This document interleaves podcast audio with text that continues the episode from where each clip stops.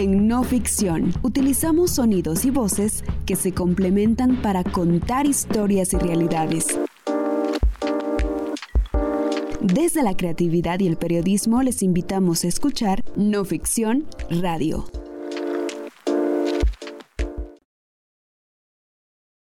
Yo fui víctima, pero nunca denuncié. Yo fui violada, nunca denuncié. Yo fui explotado, nunca lo hice, porque nadie me dio la mano. Y yo pensé que me iba a morir en eso. Y no pasó eso. Sobreviví y por la sobrevivencia que tengo, no quiero que la gente caiga.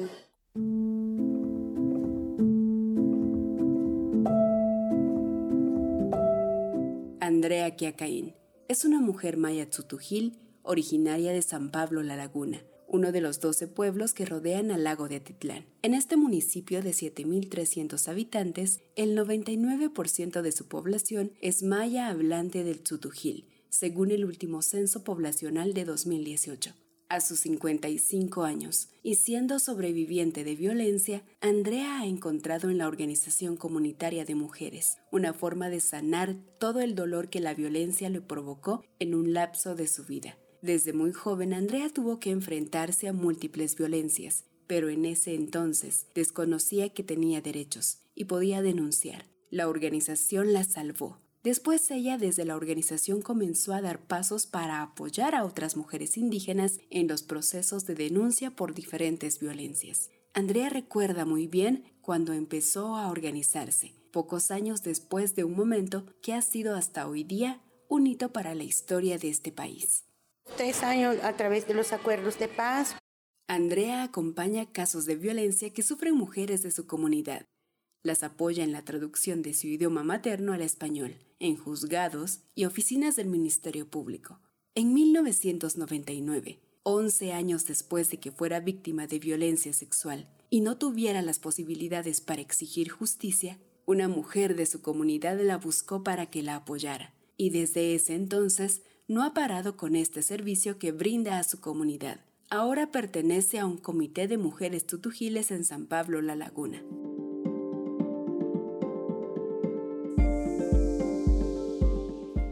Soy Elsa Amanda Chiquito y te invito a que me acompañes en otro episodio más de No Ficción Radio. En esta ocasión te traemos la historia de una mujer sobreviviente de violencia que ayuda a otras a través de su idioma a ir en búsqueda de justicia y cómo desde la propuesta de mujeres indígenas están pensando en un sistema de justicia que les responda con elementos de su identidad.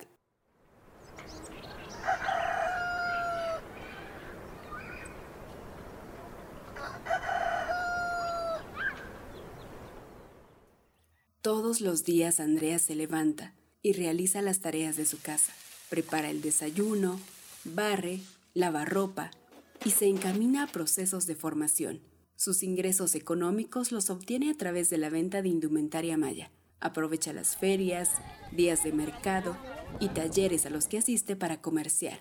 Como es parte de varias organizaciones de mujeres, asiste a talleres la autoformación y los procesos de aprendizaje que son fundamentales para dar apoyo a otras.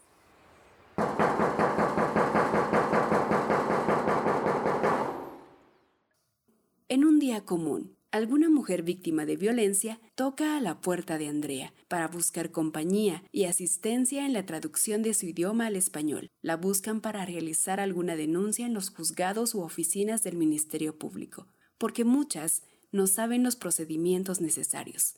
Andrea conversa y escucha a la mujer en su idioma, la instruye sobre el proceso y ofrece su apoyo para las diligencias. Salen desde muy temprano de su comunidad para alcanzar un turno de atención que no les implique muchas horas de espera.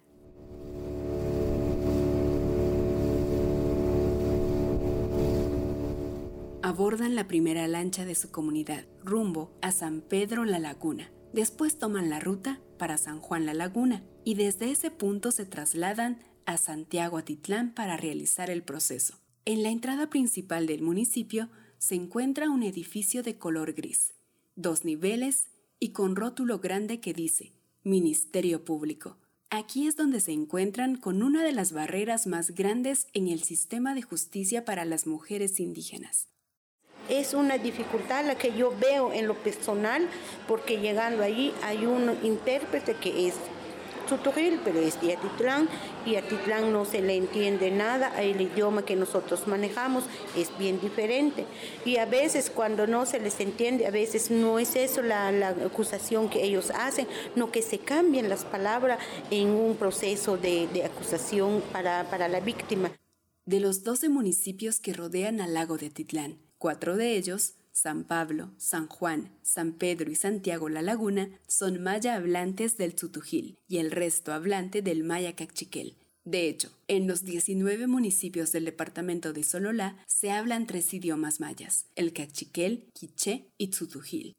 Esta historia es recurrente en los 22 departamentos y 340 municipios que tiene Guatemala, teniendo en cuenta que existen 22 idiomas mayas y dos de origen indígena, como el Xinca y Garífuna. En el 2018 se registraron 4.027.500 hablantes de estos idiomas mayas, siendo los predominantes el quiché, quechí, seguido del cachiquel. Y si a eso le sumamos que cada municipio tiene variantes, podemos imaginar que el acceso a la justicia en el idioma es todo un desafío.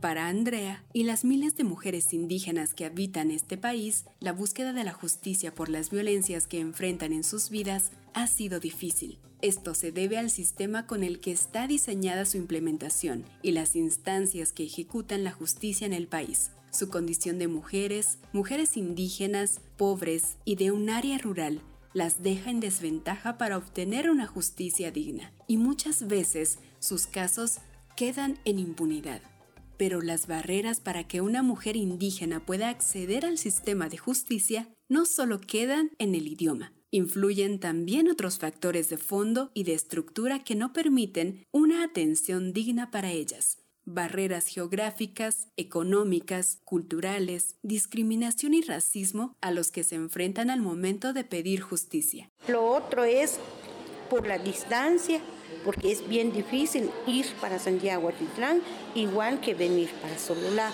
Lamentablemente cuando te dice, por ejemplo, eh, ahorita no lo podemos atenderlo, viene tal día, pero no tenemos la posibilidad de un recurso económico y además es bien difícil ir para Santiago Atitlán y para Sololá. Para contrarrestar parte de esta problemática y concientizar desde adentro a las instituciones y personal que trabaja en ellas, organizaciones de mujeres se organizaron para plantear una propuesta de atención especializada a mujeres indígenas que tome en cuenta todos los elementos de su identidad, una ruta de atención que dignifique a las víctimas, de esta surgió el Protocolo de Atención con Pertinencia Cultural y Lingüística para Mujeres Indígenas, implementado por el Ministerio Público en 2020. La iniciativa de contar con protocolo de atención con pertinencia cultural y lingüística para mujeres indígenas nace a partir de los diagnósticos o estudios que realizó Tsununijá en los años 2011 y 2012 sobre la situación de mujeres indígenas con respecto a la violencia, el acceso y la forma en que son atendidas por el Ministerio Público y a su vez las autoridades ancestrales o comunitarias. Al darnos cuenta de una serie de situaciones que se daba en ese proceso de atención por funcionarios públicos, se inicia un proceso de análisis, reflexión sobre las posibilidades de plantear propuestas para la creación de mecanismos o instrumentos que ayuden a superar las formas de atención de funcionarios basadas en la práctica muchas veces de exclusión, discriminación y racismo. Ella es Juana Sales, mujer Mayamam, cofundadora de la organización Movimiento de Mujeres Indígenas Tsununija, que impulsó estas discusiones y la propuesta del protocolo de atención a mujeres indígenas. Este surgió a raíz de las denuncias que recibían de mujeres articuladas en el movimiento Tsununija, vigente en 10 departamentos del país. Estas denuncias provenían de mujeres mayas, garífunas y chincas, que expresaban las múltiples formas de violencia y revictimización, sumando a eso la violencia estructural. Las llevaron a replantear el funcionamiento de un sistema de justicia que para ellas no era funcional. Esta propuesta tuvo varios cambios, desde su presentación en 2017 hasta llegar a su versión final presentada por el Ministerio Público en el año 2020. En ese sentido, el tema de violencia contra la mujer y atención a los pueblos indígenas, entre otros, se contemplaron en los ejes estratégicos planteados en nuestro plan de trabajo. Hoy estamos concretizando el trabajo propuesto en ese sentido con tres materiales muy importantes para la atención a mujeres indígenas. Estos son el protocolo de atención con pertinencia cultural y lingüística para mujeres indígenas, el kit con material técnico, educativo e informativo y el kit de dignidad con pertinencia cultural. En lo relativo al kit de dignidad con pertinencia cultural, es preciso reconocer el incansable esfuerzo y trabajo realizado por el Departamento de Coordinación de Atención a la Víctima de la Secretaría de Política Criminal. Permite que podamos entregar indumentaria maya a las víctimas de violencia sexual cuya indumentaria debe ser sometida a pruebas forenses. Ello como una de las acciones victimológicas implementadas por el Ministerio Público. La entrega de estos materiales me complace mucho, puesto que nos permite cumplir con fomentar el respeto y la aplicación de los derechos de los pueblos indígenas en el Ministerio Público, promover la pertinencia cultural y lingüística en los servicios que brindamos y sobre todo brindar a la mujer indígena una atención especializada y enfocada en sus necesidades específicas. En este audio escuchamos al actual fiscal general del Ministerio Público, Consuelo Porras, durante la presentación del protocolo implementado con Instrucción General 06-2020. Sin embargo, a casi tres años de su presentación, muy pocas mujeres conocen esta herramienta, según Magdalena Jochola, ex asesora de la Secretaría de Pueblos Indígenas del Ministerio Público, y quien participó durante todo el proceso de construcción de dicho protocolo. El Ministerio Público continúa con su proceso de socialización de esta instrucción a su personal. Se realizó durante el año 2022 procesos de capacitación en coordinación con la unidad de capacitación del Ministerio Público y fueron dirigidos al personal fiscal y, técnico.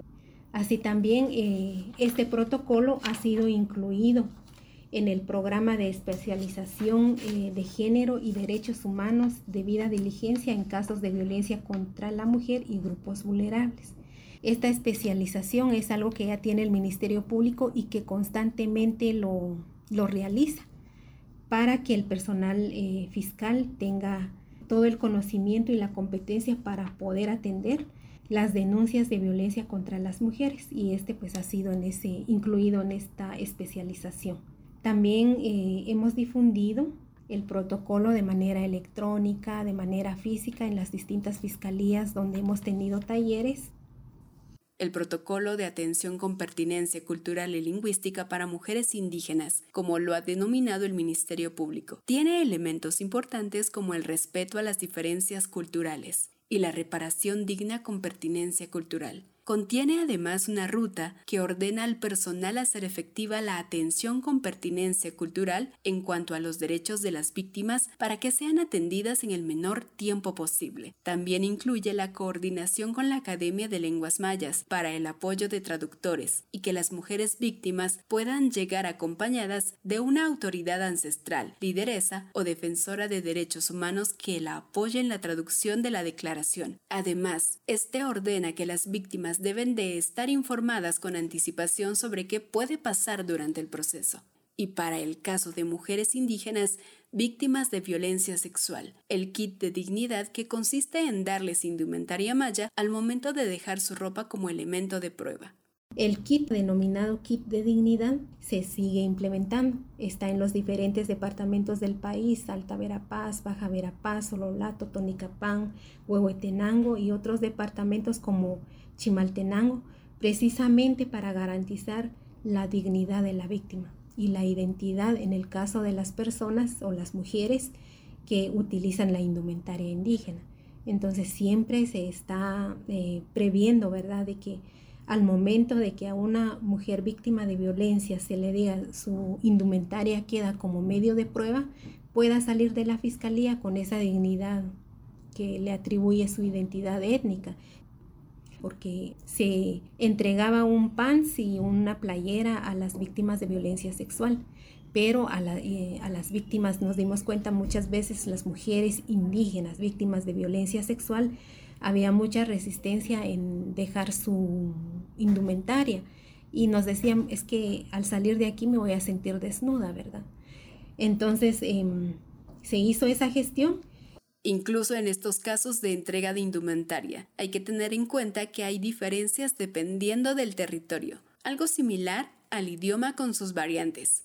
En registros del Ministerio Público, hasta el momento se han entregado 355 kits a fiscalías ubicadas en los departamentos de Alta Verapaz, Baja Verapaz, Chimaltenango, Sololá, Huehuetenango, Quiché y Totonicapán. Estos kits según el Ministerio Público, fueron gestionados con cooperación internacional. La aplicación de este protocolo es todo un reto. Así lo dice Andrea, quien por casi 24 años ha acompañado a mujeres de su comunidad buscando justicia.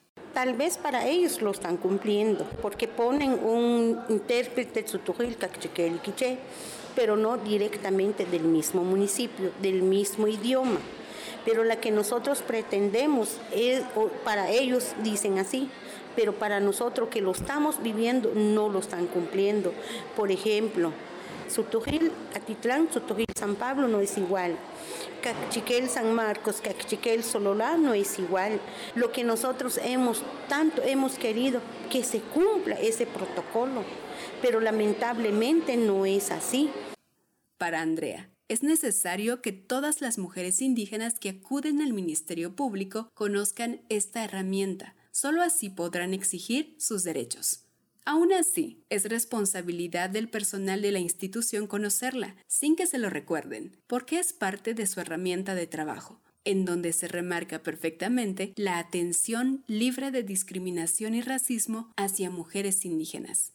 Como muchas de las leyes, políticas públicas y protocolos que no se cumplen en el país. Esta puede correr el riesgo de ser una más si se desconoce. Para la abogada Maya Quiché, Silvia Tecún, especialista en litigio de casos de violencia sexual, femicidio y trata de personas de niñas y mujeres, hay un problema estructural y de racismo al momento de impartir justicia, que no cambia solamente con este protocolo. Debe de haber un proceso más profundo. Y que existen otros número de necesidades específicamente para mujeres indígenas.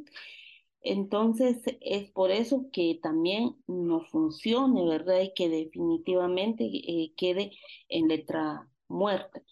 Y eh, pues si bien eh, el personal del Ministerio Público pues tiene este instructivo para que se aplique este protocolo de atención, también no, no, no cambia la visión del funcionario y empleado público sobre las mujeres indígenas. Definitivamente el racismo y la discriminación juegan un papel muy importante dentro de, de la cuestión de que esto no avance y eh, esto siempre pues existe una barrera aún pues los que atienden a la mayoría de las usuarias, mujeres indígenas, pues definitivamente es gente no indígena que ocupan estos puestos y eh, que pensar que solo el intérprete es eh, lo que va a solucionar para que mujeres indígenas sean, sean atendidas en su idioma, pues esto también hace de que no avance el protocolo. Una de las herramientas para la correcta implementación del protocolo es conocer el número de denuncias interpuestas por mujeres mayas. El Ministerio Público tiene disgregadas las denuncias por departamento e identidad étnica pero en la mayor parte de las denuncias la categoría de identidad étnica aparece rellenada como sin selección, por lo que no se puede saber el número de mujeres estimadas que requerirían de apoyo del kit de atención o los intérpretes. Durante 2022 aparecen recogidas 268 denuncias de mujeres mayas por el delito de violación. Sin embargo, encontramos 7.805 denuncias con datos sin información sobre el origen étnico, muchas de ellas en departamentos como Huehuetenango, con un alto porcentaje de mujeres mayas. Es decir, que dentro de este número podrían encontrarse más mujeres indígenas. Para el delito de violencia contra la mujer se registraron 1.851 denuncias de mujeres mayas, una denuncia de mujer garífuna y seis denuncias de mujeres chincas. En la categoría sin selección encontramos 39.300 denuncias. Para lo que va del año 2023, se registraron 201 denuncias de violación de mujeres mayas y una denuncia de mujer garífuna sigue siendo una incógnita sobre cuántas mujeres mayas, garífunas y chincas se encuentran dentro de las 1.201 denuncias sin seleccionar identidad étnica. Y para el caso de las denuncias de violencia contra la mujer, en el primer trimestre del año nos encontramos con 1.011 denuncias de mujeres mayas, 10 denuncias de mujeres chincas y 6.875 sin seleccionar. Cabe resaltar que los departamentos con mayor número de denuncias hechas por mujeres mayas por el delito de violencia contra la mujer son Altavera Paz, Huehuetenango, Quiché y Sololá. A pesar del alto número de denuncias interpuestas por mujeres mayas por el delito de violación o violencia contra la mujer, para el Ministerio Público Aplicar este protocolo no requiere de presupuesto amplio, solamente la disposición y voluntad de los funcionarios para ejercerlo al momento de atender a alguna mujer indígena. De hecho, según informó la ex asesora de la Secretaría de Pueblos Indígenas del Ministerio Público, Magdalena Jocholá, el protocolo no cuenta con un presupuesto asignado. Obviamente hacer realidad la aplicación de este protocolo implica varias acciones. La impresión del mismo, que implica un costo. Nosotros aún tenemos eh, versiones impresas del protocolo. Hemos difundido el mismo en versión electrónica, que eso no representa un costo económico para la institución porque se envía a través del correo electrónico. Y lo más importante, considero yo que eh, para aplicar el protocolo hacerlo realidad no implica un presupuesto, sino que es la gestión que hace el fiscal al momento de investigar, que le pregunte a la víctima si se identifica con un pueblo indígena, que le provea de un intérprete, que si es víctima de violencia haga la gestión de que le entreguen un kit de dignidad. Es esa gestión que debe realizar el fiscal al momento de hacer eh, la aplicación del protocolo. Eso no implica un recurso económico. La abogada Silvia Tecún plantea que no solo en el momento de tomar una denuncia debe de aplicarse el protocolo, sino en todo el proceso por el que pasan las mujeres. Según Tecún, ser atendidas por personal indígena es otro elemento que debe de tomar en cuenta el Ministerio Público. Eso facilitaría muchísimo la comunicación y evitaría que se pierdan elementos importantes en la traducción. Y justo en ese punto coincide con Andrea en que si la traducción no se hace de una forma adecuada, pueden perderse elementos muy importantes para los procesos. En cuanto a las evaluaciones psicológicas, por ejemplo, evaluaciones médicas, existen evaluaciones psiquiátricas y otro sinfín de pruebas periciales en donde definitivamente yo en, el, en los 10 años que llevo de, de ejercicio profesional pues nunca he visto, nunca he tenido un caso en donde yo le he dado seguimiento que una mujer indígena con estas calidades de profesional atienda a otra mujer indígena, ¿verdad? Entonces, en cuanto a las a las entrevistas, ¿verdad? Entonces, esto también hace que la idea de lo que las mujeres indígenas manifestamos en nuestro idioma no llegue realmente como es, ¿verdad? Entonces, es una de las barreras que aún existe y que también es lamentable.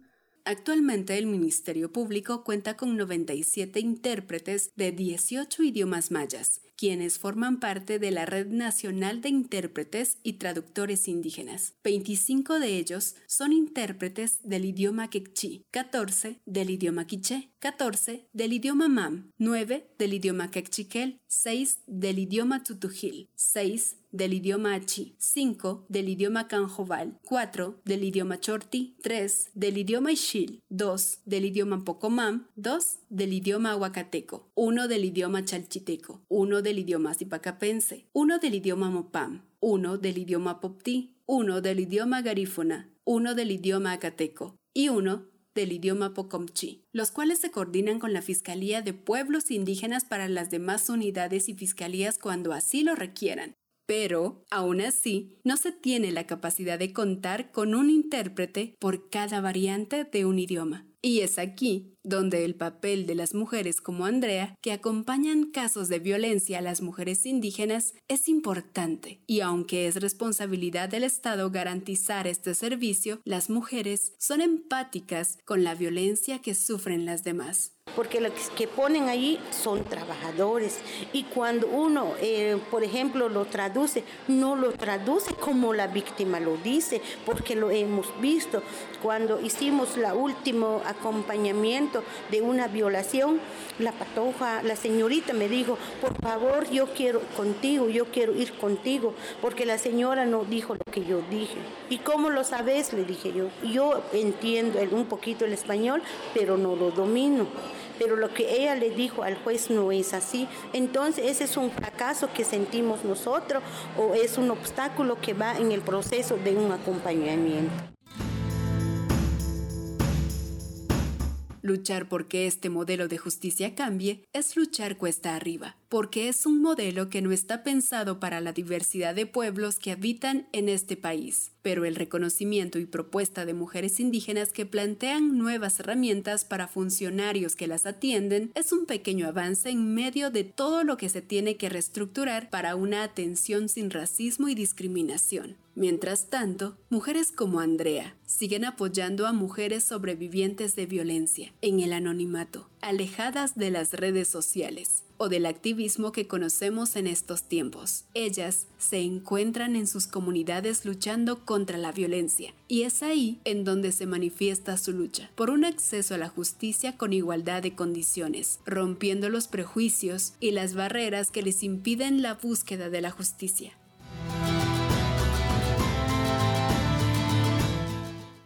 Investigación, guion, voz y edición, Elsa Amanda Chiquito. Edición de guion, Carolina Gamazo.